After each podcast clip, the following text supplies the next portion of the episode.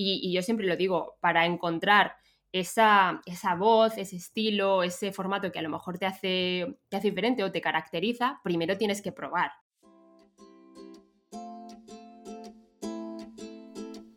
Hola, soy Laura Orzaiz y me encanta hablar de marketing, redes sociales, mindset y todo lo que hay detrás del fascinante mundo del emprendimiento. Me defino como una friki de los negocios, introvertida confesa y amante del buen café. Después de cuatro años de altibajos materializando mis ideas, me decidí a crear Yo Emprendedora, un espacio de inspiración, formación y empoderamiento femenino para salir de nuestras cuevas, aprender de las mejores y hacer mucha piña entre nosotras. Piensa en este podcast como tu ratito semanal para desconectar del día a día y reconectar contigo, tu negocio y tu misión. Y si quieres más, entra en yoemprendedora.es. Ahí encontrarás toda la información para apuntarte al flujo online y los dates que mando todos los viernes. Sube el volumen que empezamos.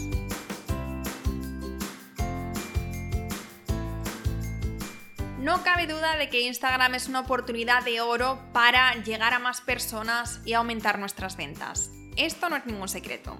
La oportunidad está ahí para todas. Lo que pasa es que parece que para conseguir estos resultados tenemos que vender nuestra alma al diablo. Por eso me gusta traer al podcast a otras emprendedoras que han conseguido resultados alucinantes sin morir en el intento. Y Patricia Marra es un claro ejemplo de esto. Patricia es experta en marketing para emprendedoras y en este episodio nos cuenta de una forma muy cercana y transparente cómo ella consiguió pasar de 0 a 25.000 seguidores en tres meses y en concreto nos habla de lo que sí que funciona ahora y lo que no funciona y por tanto, si lo estás haciendo, tienes que dejar de hacerlo ahora mismo porque no te está trayendo buenos resultados. Es un episodio que seguro que te va a despejar muchas dudas que quizá puedas tener ahora y que te ayude a cambiar por completo tu relación con Instagram. Y si te gusta y quieres apoyar el podcast, me encantaría y te agradecería muchísimo que lo compartas con una amiga emprendedora a la que creas que le puede gustar y que le puede ayudar. Este pequeño gesto nos ayuda muchísimo a seguir creciendo y ayudar a más emprendedoras como tú. Venga, pues no me enrollo más y empezamos.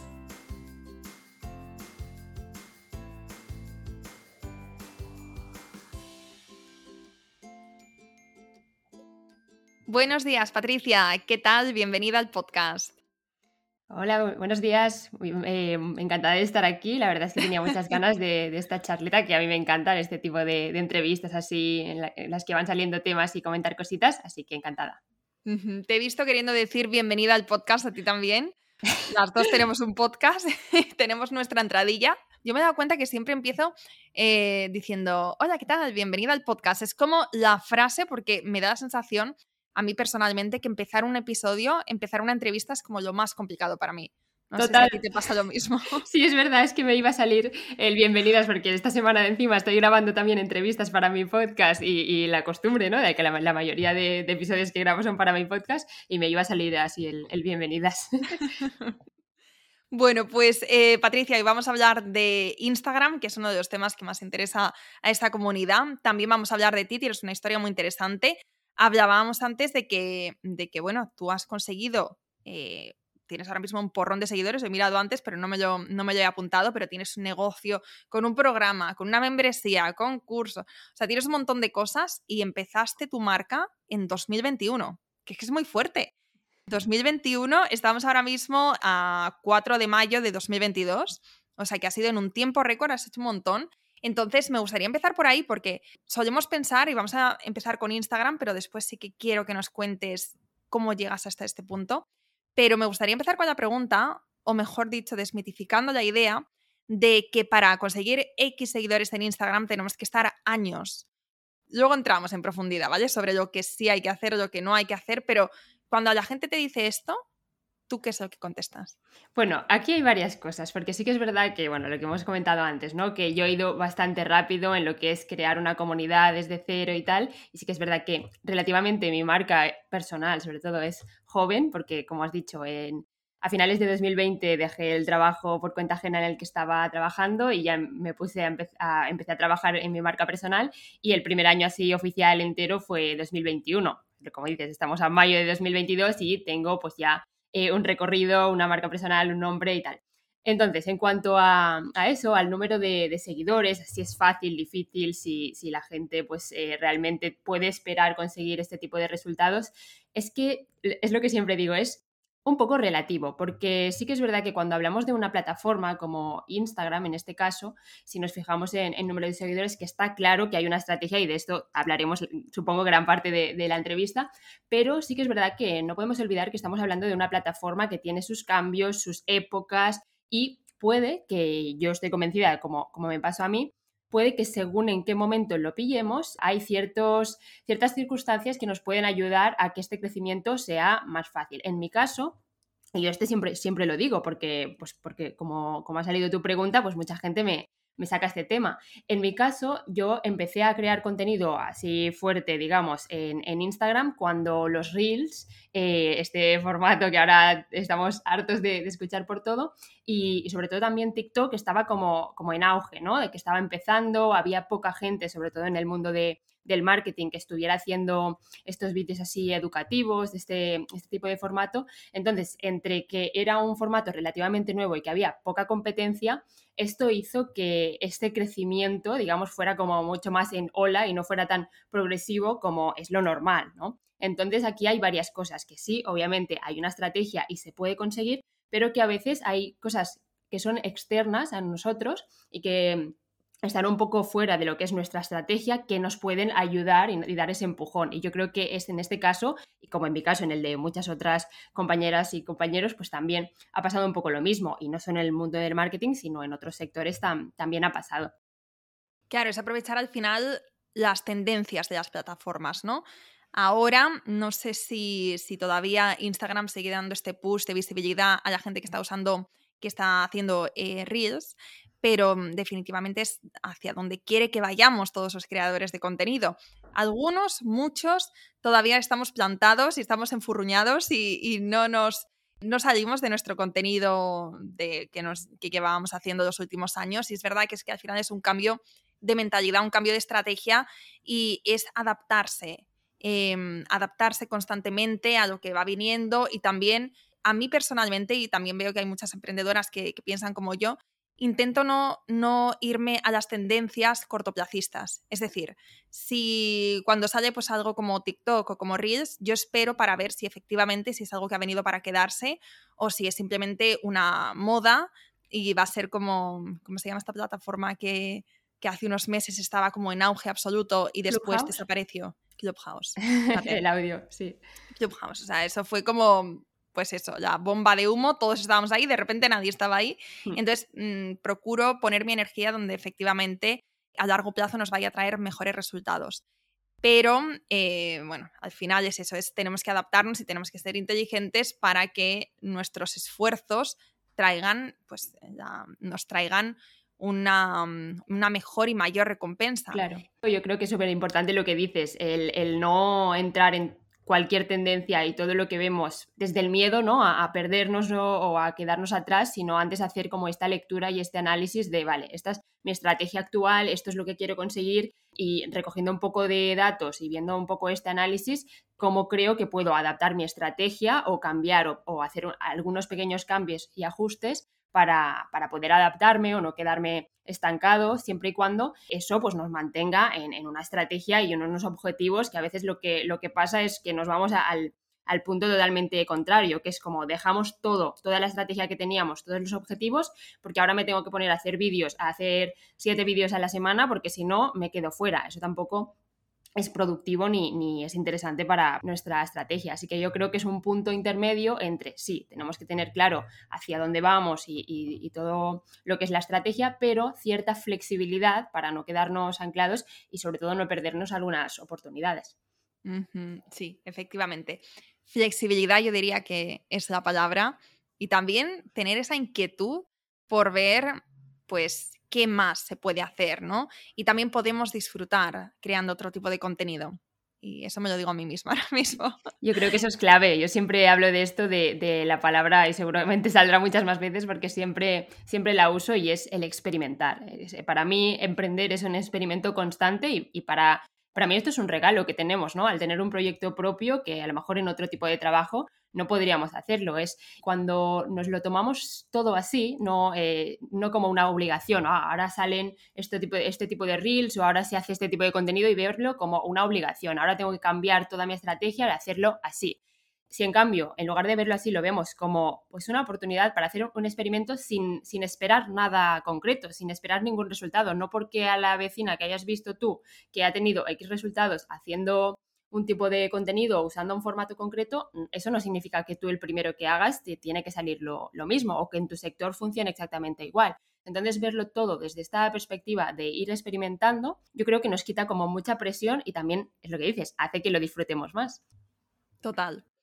Pues vamos a empezar por ti, Patricia. Vamos a empezar conociéndote mejor para las que no te conozcan o te conozcan por tu Instagram sepan que, eres experta en Instagram, pero al final no saben qué hay detrás, ¿no? ¿Quién hay detrás y cuál es esta historia? Porque tu marca personal no es lo primero que has hecho, no ha sido tu primer emprendimiento. ¿Cómo, cómo empezó esa, cómo nació la vena emprendedora, como me gusta decir a mí? Y mm, cuáles fueron estas decisiones y estos momentos que te han llevado a donde estás ahora. Pues es una historia larga, pero la voy a hacer resumida porque tiene como muchos cambios.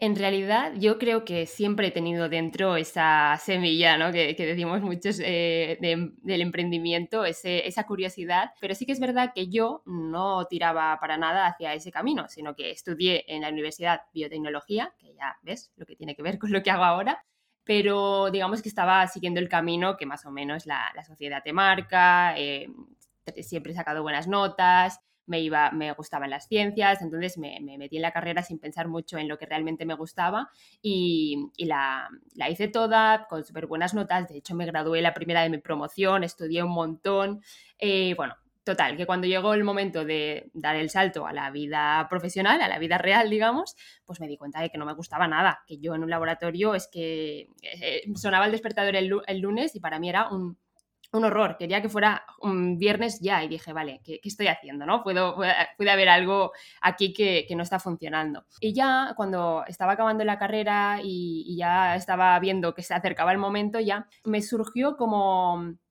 todos los hobbies que yo tenía, que en ese momento me, gustaba todo el tema de cocina saludable y, empezar a, cocinar por mi cuenta, pero también eh, cuidando mi alimentación, empecé a relacionar un poco ese hobby con eh, la opción de sacarle un poco de rendimiento, crear un blog, una comunidad, y ahí fue cuando di mis primeros pasos en, realmente en, lo que es el marketing digital, el mundo online y el emprendimiento. Y, salió como algo eh, súper mm, ya te digo, un hobby que hacía por diversión, pero mm, poco a poco eso se fue convirtiendo al final, eh, primero en una comunidad, en una en una cuenta grande que había un montón de personas que, seguían y consumían ese contenido y al final se convirtió en un negocio, ¿no? Y, fue cuando di el paso y podemos decir que me convertí en emprendedora oficialmente por primera vez.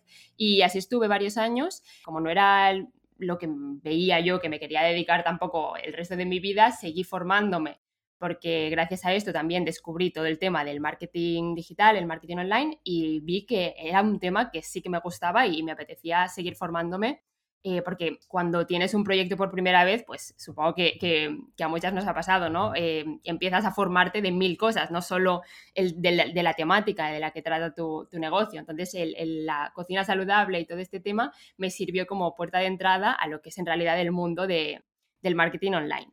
Y una pregunta, antes de que sigas con la historia. Eh, ¿Cómo monetizabas este, este primer negocio? Pues em, la, forma que tuve de, monetizarlo fue creando una membresía, que fue en ese momento algo que era todavía raro, sobre todo en España, que ahora pues está como muy de moda y hay muchísimas, sobre todo de este tema, ¿no? De alimentación, cocina saludable, pero en ese momento que estamos hablando, pues no sé si era 2017 a lo mejor, finales de 2017 todavía no había mucho, mucho de esto, no se encontraban muchas de, estas opciones. Entonces la opción que, vi más fácil y por lo que pues también me lo, como, como te decía antes, me lo tomaba como una especie de, experimento, ¿no? A ver qué tal.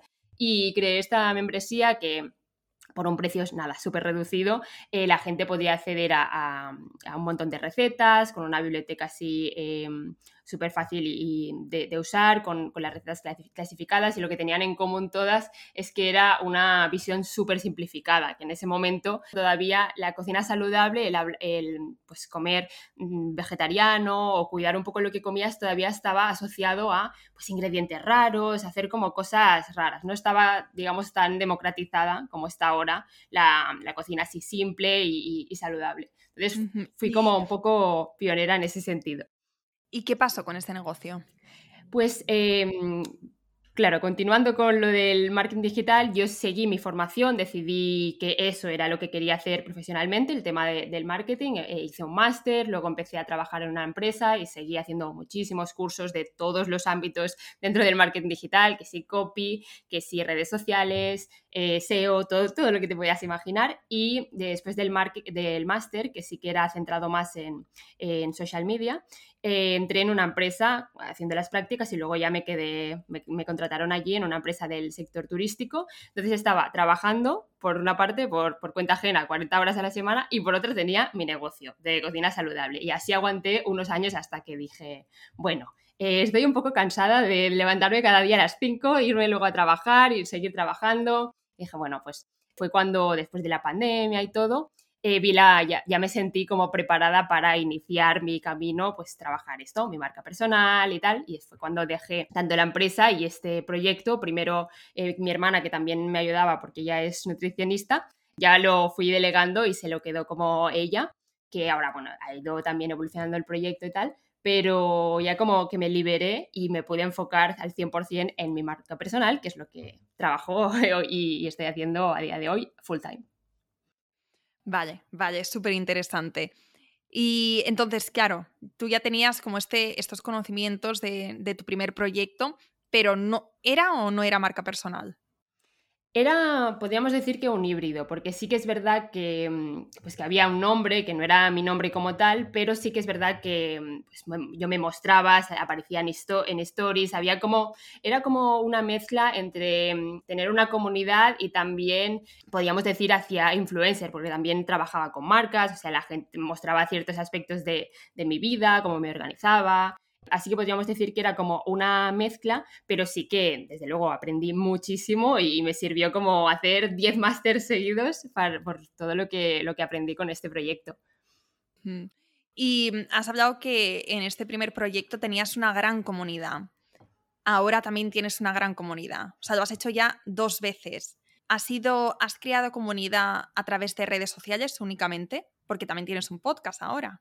Sí, el primer, la, primera vez, el primer proyecto sí que fue casi todo Instagram, aunque como desde el principio, y ya te digo, en ese momento estaban todavía muy en auge los blogs y todo este, este mundillo trabajamos, bueno, trabajé sobre todo desde el principio, pues eso, mucho contenido eh, de blogs, también a través de Pinterest y, y, quieras que no, con los años, todo lo que es el SEO, el posicionamiento, pues todo ese contenido se fue posicionando y también tenía un gran tráfico y mucha gente que me descubría pues por, por búsquedas en Google, por Pinterest, etcétera además de lo que, lo que era el contenido en Instagram, que sí que fue como el, el sitio ¿no? donde se reunía la comunidad más, más cercana. Y en este segundo, en, tu marca personal, el, proyecto que tienes ahora mismo, has seguido haciendo SEO, has seguido escribiendo contenido, porque contenido tienes, contenido, pero las dos sabemos que el podcast, a no ser que tengas una estrategia de blogging también y que incorpores estos podcasts en tus blogs, em, los podcasts ahora mismo no son, o los podcatchers, no son los mejores motores de búsqueda. ¿Tienes una estrategia también de SEO para atraer tráfico de otras plataformas que no sea Instagram o la gran mayoría viene a través de esta red social? Me encanta esa pregunta porque yo soy eh, la reina de la reutilización del contenido y intento sacar el máximo provecho de cualquier pieza de contenido.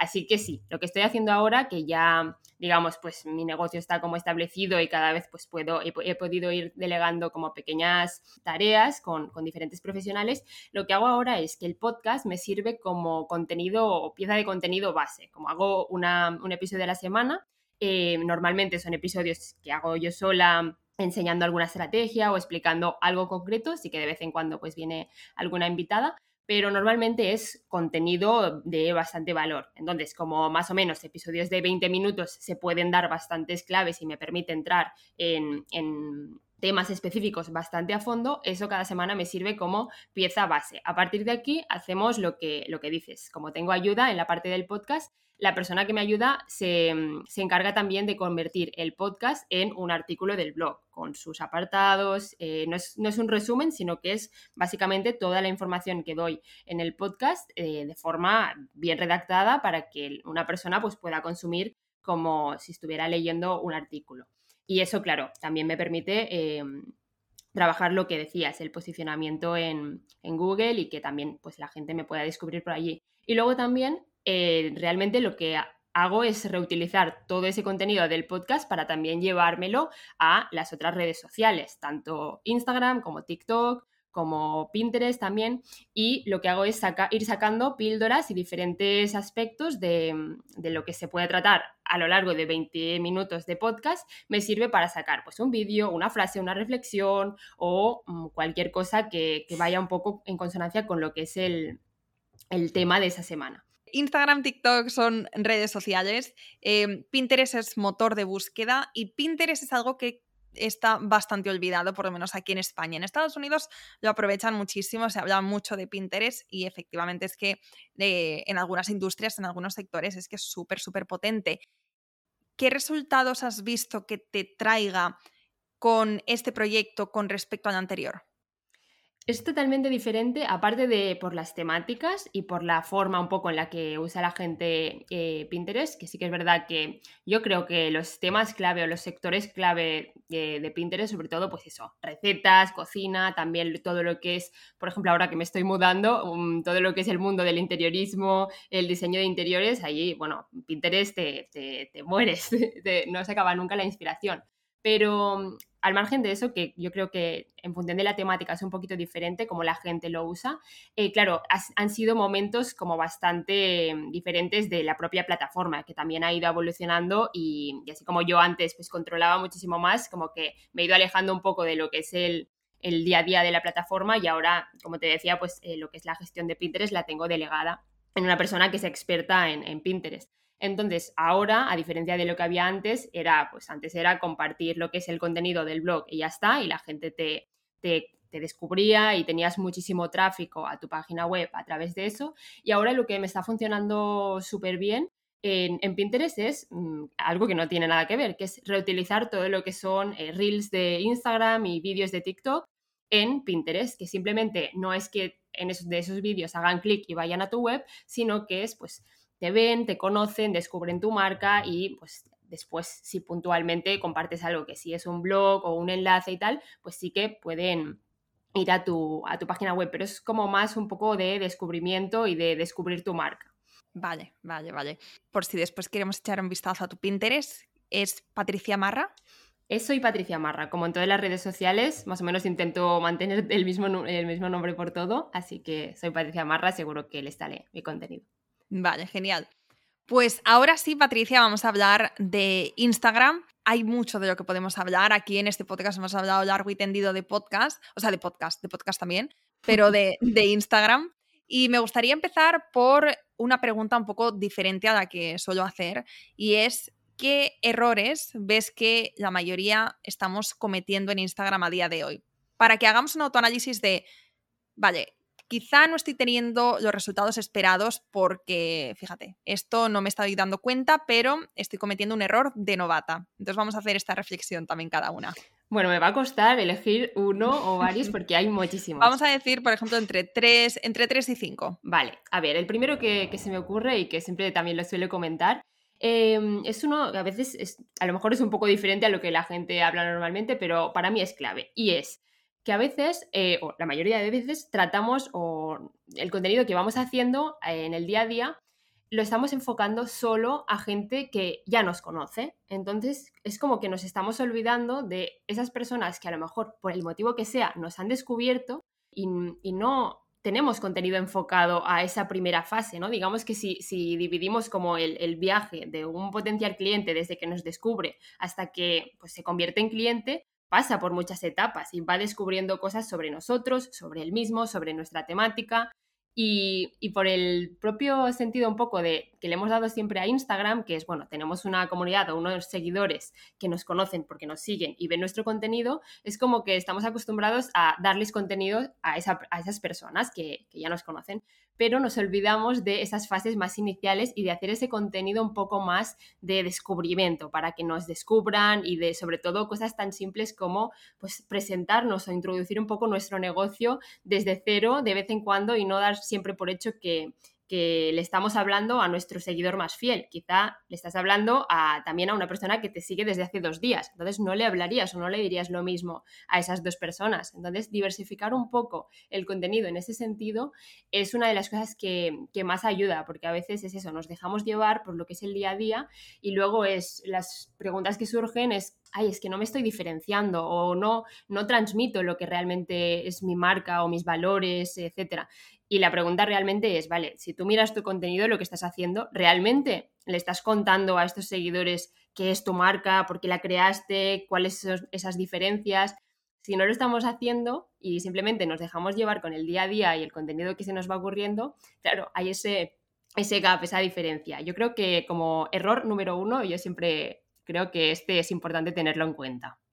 Luego, siguiendo, otro error que, comento siempre también es eh, que ya ha, salido antes y, ya os he avisado que saldría otra vez esa palabra, es no experimentar. Es siempre pues acomodarnos en un mismo formato o en unas mismas temáticas por, por, esa, por una parte comodidad o eh, miedo a que algo no funcione, ¿no? Si he hecho una cosa hasta ahora y me ha funcionado, pues mejor me quedo ahí eh, a no experimentar o probar una otra cosa que a lo mejor no me funciona o a lo mejor hago algo súper diferente y, me dan dos me gustas y se queda ahí el post eh, muerto de, risa, ¿no? a veces por ese miedo nos, nos, nos quitamos esa flexibilidad o esa, o esa curiosidad para experimentar, probar cosas, aunque sea algo que a ti se te ocurre o que has visto en otro sector y en tu sector nadie lo está haciendo. Yo creo que así el no tener ese miedo de probar cosas nuevas es como realmente descubres formatos, estilos, cosas que realmente pueden hacer que, tu marca destaque, eh, tanto en Instagram como en TikTok o,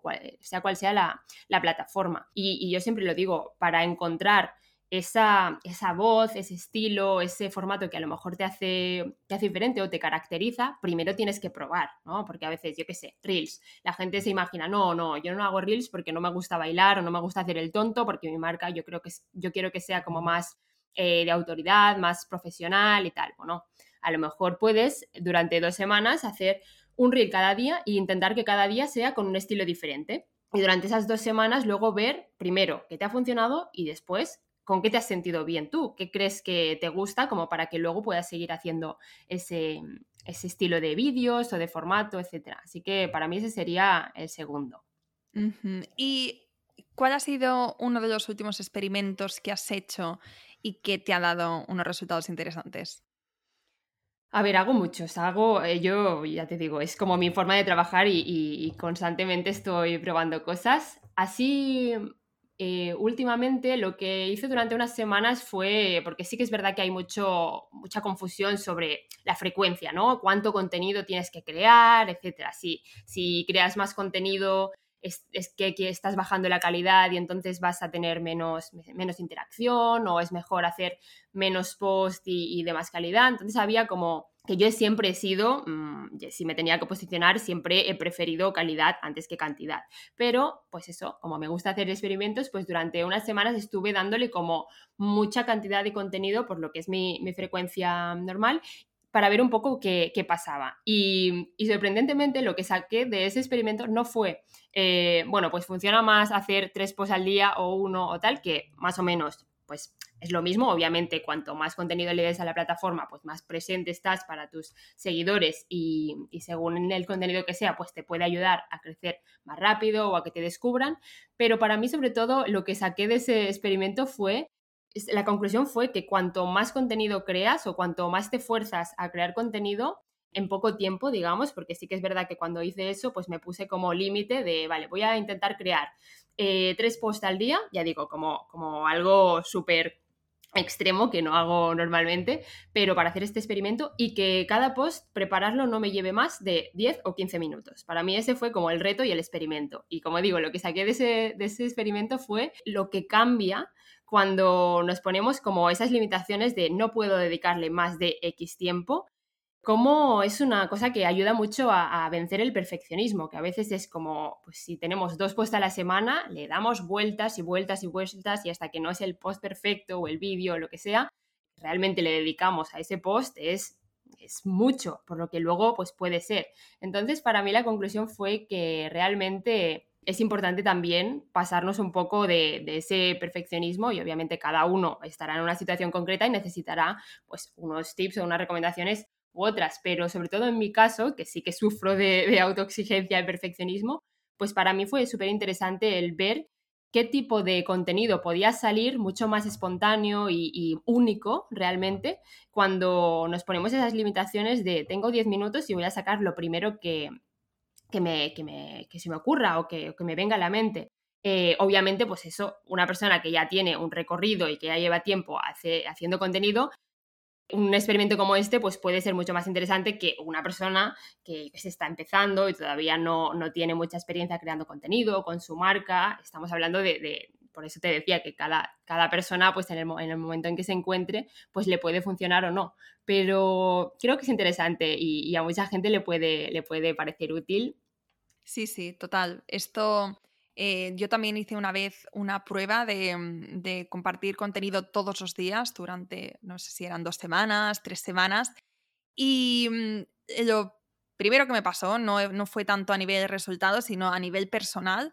Acabé tan quemada que después yo creo que estuve una temporada sin publicar y dije, que esto no tiene sentido. O sea, tampoco está bien el, el, intentar cosas nuevas, el ver qué pasa cuando haces esto y esto otro, pero, pero también haciéndolo acorde, o sea, haciéndolo según tu forma también de mm, tu estilo de vida, eh, lo que, el tipo de contenido que te guste hacer, tus límites también, tus límites personales. Claro. Porque si al final compartir todos los días contenido significa estar todos los días conectada a Instagram y además interactuando con tus seguidores, porque no solamente es crear esa pieza de contenido, sino también ese engagement que tienes que trabajarte y, y es, bueno, esa interacción.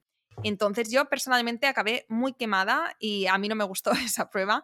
Y también vi que, em, que llegaba cada vez a menos personas. Eh, esto fue, pues, no sé si fue hace un año o así, eran mm, todavía, yo no hago reels, pero creo que los reels todavía no habían tenido su auge. Entonces todavía las publicaciones con textos, eh, cosas inspiradoras, pues sí que, sí que gustaban. Pero sí que vi que a medida que, compartía más y más, tenía menos y menos alcance. Entonces dije, vale, pues ya está. Fue una eh, combinación de, factores para decidir que no era lo tuyo, ¿no? Y esto que comentas es súper interesante y es otra cosa, otra clave que yo siempre comento y es eh, ver eh, la sostenibilidad.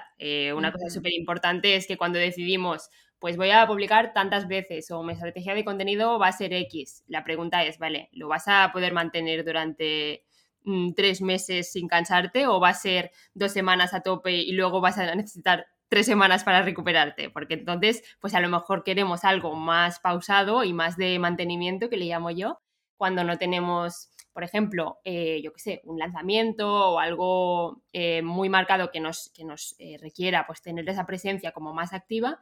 Y esto es algo que, también es interesante tenerlo en cuenta, que no hace falta, que muchas veces se habla de constancia y demás, pero que no hace falta que durante todo el año estemos con la misma presencia y la misma frecuencia de publicar tres veces a la semana o las que sean sí o sí. Puede ser que tú tengas épocas o periodos en el año en el que pues tienes un lanzamiento o tienes un proyecto y durante ese mes pues vas a subir esa frecuencia o vas a estar más, más presente o vas a estar más en historias o vas a, hacer un post más a la semana, lo que sea, y luego tener periodos en los que son más de mantenimiento y tu estrategia va a ser más de pues enfocarte en, en trabajar esas personas que ya te conocen, pues que sigan viendo tu contenido, pero no quizá necesitas siempre estar trabajando todas las, las los ámbitos, la visibilidad, el diferenciarte, el, conseguir nuevos clientes. Quizá podemos, que yo también eso lo recomiendo para simplificar un poco nuestra vida como emprendedoras, dividir el año por épocas y centrarnos pues en un foco en concreto. total. Vale, entonces nos has hablado de primer error, que creamos contenido para mm, la gente que nos conoce y se nos olvida pues representarnos o hablar de esas cuestiones básicas para la gente que acaba de llegar. También el segundo es el no experimentar. ¿Qué más? qué más? Yo como tercero, y, con estos tres creo que ya queda un poco los, pilares o, lo que siempre me gusta recomendar. El tercero es eh, crear contenido un poco por crear o por también lo que hablábamos ahora, por seguir una frecuencia concreta que nosotras hemos marcado. Tengo que publicar tres semanas. Ah, hoy toca post. ¿De qué hablo? Mm, y cualquier cosa. En cambio, lo que yo recomiendo, lo que siempre recomiendo es primero decide, decía ahora, eh, eh, este mes o estos meses o más o menos en la época del año que, estamos, ¿En qué te estás centrando? ¿Cuál es tu objetivo? Si tienes, por ejemplo, como es mi caso, varios programas o servicios o lo que sea, de, todos ellos, ¿cuál te quieres centrar? ¿Cuál quieres vender? Y cuando tenemos ese claro, pues este mes de mayo me quiero centrar en vender ese servicio personalizado, que es mi servicio más premium, lo que sea. Pues el contenido que voy a crear este mes de mayo y quizá el mes anterior, porque esto mm, pues requiere un poco de, planificación, pues ya va a ir súper enfocado a tener en cuenta, pues venga, cuál es mi cliente ideal para esta oferta, cuáles suelen ser las cosas que eh, este cliente tiene que saber antes de comprar, preparar un poco todo lo que es el proceso de, de que tiene que pasar este potencial cliente y eso ya nos da muchas pistas o nos acota mucho lo que es todos los temas de los que podemos hablar en Instagram, ¿no? Y nos hace un poco la vida más fácil y pues eso tiene, tiene un sentido, esas publicaciones y todo ese contenido tiene un sentido y, como digo, es más fácil que si simplemente miramos un calendario en blanco y decimos, venga, tengo que rellenar tres posts a la semana. Que podemos hacerlo, como decía, en esas épocas más de mantenimiento, pues sí, está genial, pero si antes de ponernos a crear el contenido, que al final es una herramienta de marketing, tenemos que tener claro cuál es nuestro objetivo de negocio y a partir de allí crear esa estrategia de marketing, no al revés. Total, y ahora que estamos hablando de lanzamientos, me gustaría saber cómo, cómo organizas tú tu contenido para, para prepararte para un lanzamiento porque, eh, bueno, hay muchas cosas que podemos hacer, pero muchas veces se nos olvida de esta parte de pre-lanzamiento, ¿no? Que tú estás hablando de educación, de empezar pues a, plantar las semillas y que la gente nos vaya conociendo y nos vaya también, nos vaya viendo como la persona eh, capaz de ayudarles con estas necesidades que tienen.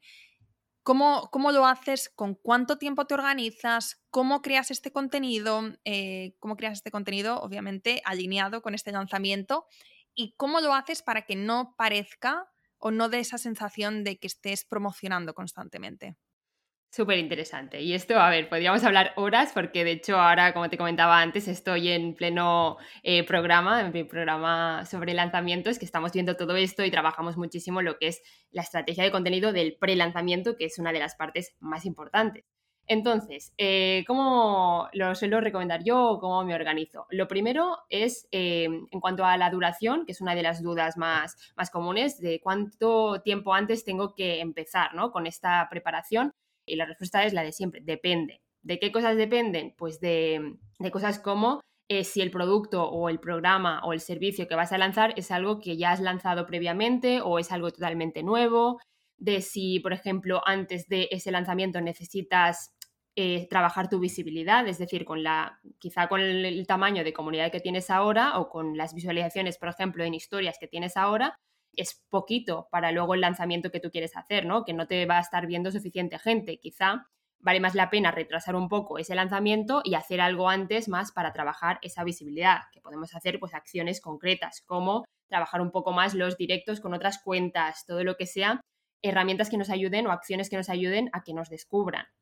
Una vez tenemos decidido este, este periodo, que ya digo, puede ir desde lo más express que yo suelo recomendar es empezar como cuatro semanas antes, lo más express, y, si lo alargáramos, pues ocho semanas, es decir, dos meses, o incluso si necesitamos más tiempo, pues más. Y durante ese tiempo, ¿qué vamos haciendo? Pues vamos a dar valor y vamos a construir eh, poco a poco esa relación con ese potencial cliente para primero, que empiece a ser consciente, en el caso de que no lo sea, de ese problema o esa necesidad que nuestro producto podrá resolver, porque a veces lo que hacemos es vender directamente y, la, gente no es que no quiera nuestro producto, es que no es consciente de que tiene un problema que nuestro producto quiere, puede resolver, ¿no? Entonces, primer paso es cómo hacerles, aquí se trabaja mucho el contenido tipo mitos, creencias, para que se den cuenta de lo que realidad, en realidad, pues está pasando en su vida o qué problemas tienen o cómo se pueden solucionar y poco a poco ya pasamos a darle ese contenido más de educativo, le, em, les damos esas soluciones, esos pequeños tips que realmente los ayuden a ver una diferencia, ¿no? Y, obviamente eso es súper general y cada, en cada sector se tiene que aplicar de, forma diferente, pero todo lo que sea ese contenido para que a la vez que les estamos aportando valor vean algo diferente y, y cada vez esa confianza hacia nosotros vaya, vaya creciendo hasta que ya llegamos al punto en el que una vez pues eso nos conocen, confían en nosotros, pues ya anunciamos, que yo siempre es lo que recomiendo, anunciar con mm, suficiente antelación cuál es el servicio o el programa o lo que, lo que vamos a vender, porque a mí nunca me ha gustado eso de, de, venga, tengo una sorpresa y el día siguiente, venga, la sorpresa es que tengo este servicio, aquí os podéis apuntar. Es como que no da tiempo o es como muy, muy agresivo o, para mí no respeta como las fases de, por las que pasa un cliente, ¿no? Entonces yo prefiero anunciar con tiempo y hacer que mi comunidad sea partícipe de todo ese proceso, de que estoy preparando algo, dándole algunas pistas y haciendo todo ese, ese hype o ese proceso y, y poco a poco pues ir desvelando esos detalles, esa esa, información sobre el producto y luego al final ya, pues eso, dar toda esa, toda esa información y, como, como, cuál sea la herramienta que usemos para, vender al final. Si hacemos, yo que sé, yo soy muy fan de los retos gratuitos, hacer algo así como más especial para que la gente esté como más motivada y más interactiva, pero mucha gente pues usa webinars o se puede por ejemplo, montar una lista de espera, luego hay muchas formas de, acabar esa venta, pero para mí es esencial todo lo que, lo que comentas de ese periodo de prelanzamiento y el contenido que hacemos en ese, en ese momento. Y para, para las chicas que nos están escuchando, que están empezando o no, pero que, em, pues que no tienen muy trabajada esa base de datos, que todavía no, no están aprovechando el poder del email marketing, Cuéntanos para ti de dónde viene la mayor parte, no, sé si me vas a contestar lo que yo estoy pensando, pero ¿de dónde viene la mayor parte de tus ventas? ¿De Instagram directamente que hacen clic en tus stories o en tus reels o lo que sea y van a comprar? ¿O de tu base de datos, de los emails que mandas? Eh, claro, aquí mm, la respuesta es eh, un poco ambigua porque obviamente de email marketing tengo muy buena conversión, pero claro, mi fuente número uno de personas que llegan a mi lista de email es a través de Instagram. Entonces sí que para mí es súper importante dentro de mi estrategia de Instagram tener siempre eh, algo que lleve a, a mis seguidores a mi lista de email, porque como mm. decimos siempre, Instagram no es nuestro, un día puede desaparecer nuestra cuenta, ojalá que no, pase nunca, pero puede pasar, pueden pasar mil cosas o pues tenemos algo algo importante que comunicar o algo que vender y no queremos aparecer en, en, stories o hacer como ese contenido de venta y es mucho más fácil hacer una venta así como más express o yo qué sé, tengo X plazas para este, este servicio o este programa, pues quizá con unos simples emails, como ya has ido trabajando esa base de datos, pues puedes hacerlo y no hace falta que montes ahí un lanzamiento apareciendo tú en vídeo y demás. Entonces, para mí es clave y es una herramienta clave dentro de mi, negocio. Y, lo que digo, mm, normalmente la gente pues eh, viene de Instagram. El camino es eh, Instagram o TikTok o la plataforma que sea. Mi objetivo es llevarlo siempre hacia mi, mi email marketing. ¿Y cómo nutres esta base de datos? Es decir, eh, ¿les mandas emails únicamente cuando tienes algo que vender o eh, tienes algo de forma periódica que esperan como eh, un email en resumen o con consejos o donde les cuentas ahí detrás de cámaras?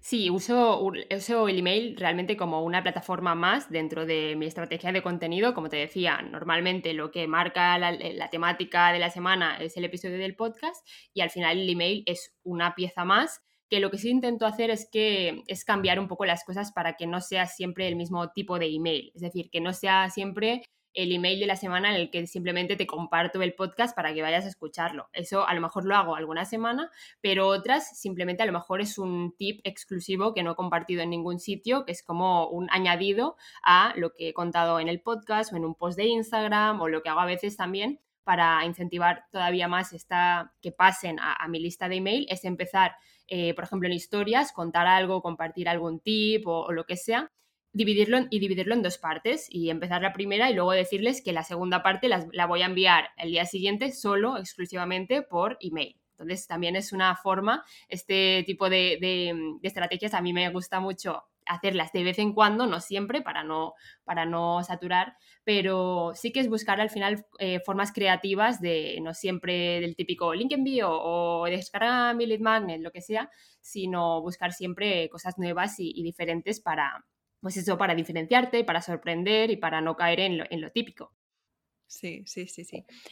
Bueno, pues mm, estamos ya terminando, nos has compartido un montón de cosas de valor, seguro mm, que, más de una está ahora mismo con su cuaderno y tomando apuntes. He preparado una última parte para la entrevista, es un juego, entre comillas, de verdadero y falso. Te voy a dar, te voy a decir cuatro frases ¿vale? Cuatro frases que se suelen decir sobre Instagram. Nos dices verdadero, falso y una breve explicación vale. del por qué. Eso te iba a decir, ¿podré, ¿podré justificar mi respuesta? Vale. Sí, sí, sí. Brevemente, ese también es el reto. Venga, vamos allá.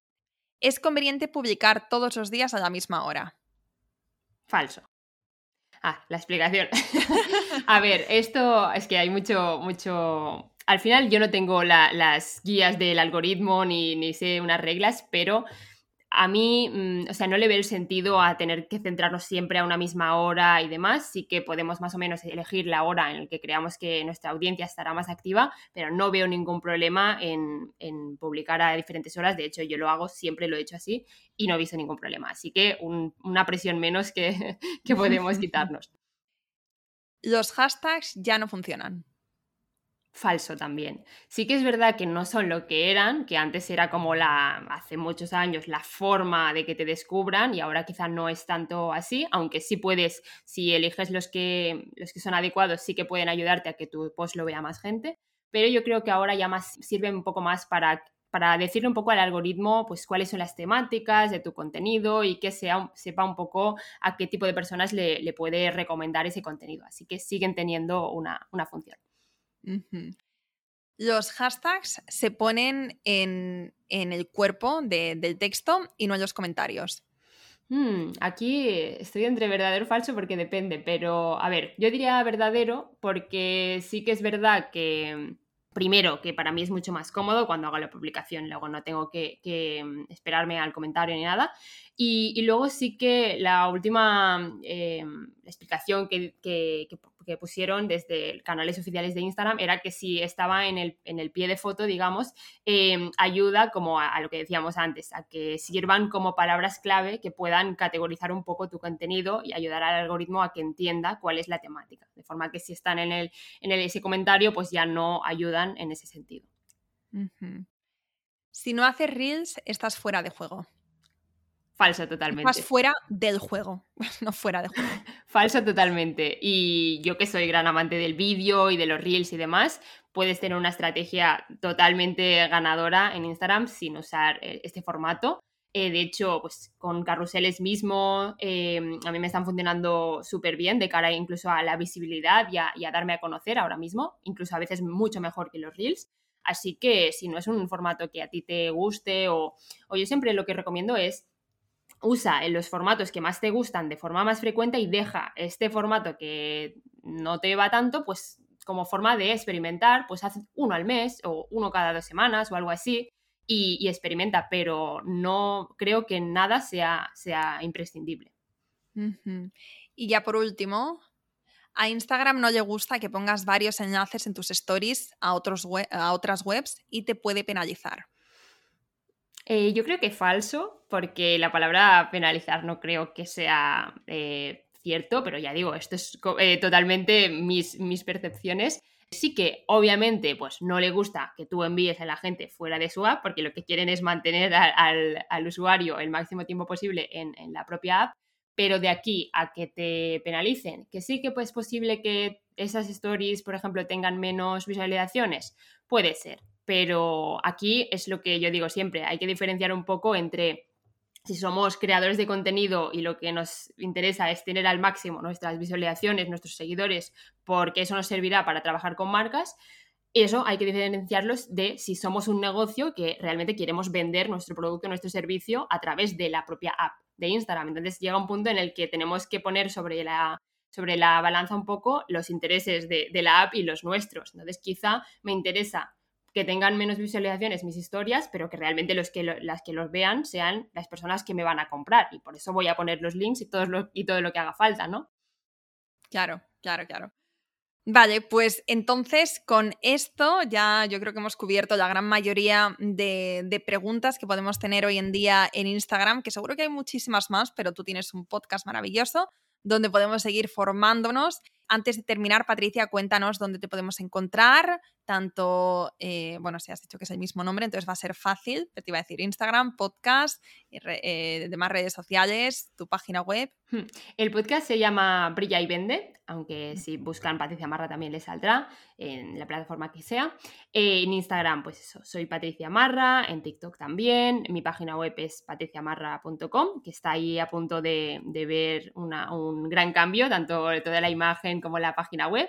Así que estoy por todo, me pueden encontrar donde sea y me encantaría que me, pues eso, que me escriban si han, han visto esta, si han escuchado esa entrevista y saber qué les ha parecido y estaré encantada. Incluso, pues eso, eh, podcast, allí tienen un montón de, contenido educativo y ya si van a mi Instagram, pues también encontrarán allí, incluso en el link de mi bio siempre tengo algún recurso gratuito o lo que sea para, para poder aprender más, así que contenido no les va a faltar.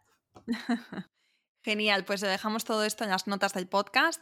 Y Patricia, muchísimas gracias por esta entrevista que me ha parecido muy cercana. Eres eh, una persona, seguro que te lo han dicho, muy cercana, da gusto hablar contigo, lo pones muy fácil a la persona que está al otro lado. Así que también, aparte de todo el valor, te agradezco que, que lo hayas hecho así, porque para mí ha sido una entrevista y unos 50 minutos, la verdad que muy agradables. Muchas gracias. Para mí también ha sido súper súper agradable. Me encantan estas charlas así como más eh, informales, es donde más disfruto de poder hablar además de, de lo que más me gusta. Así que gracias a ti también por invitarme y hablamos pronto. Espero que te haya gustado este episodio y si es así, me encantaría que dejaras una reseña en iTunes, en Evox o en la plataforma que escuches tus podcasts. Esta es la mejor manera que tienes de apoyar el podcast y su continuidad. Muchísimas gracias por quedarte hasta el final y seguimos la próxima semana.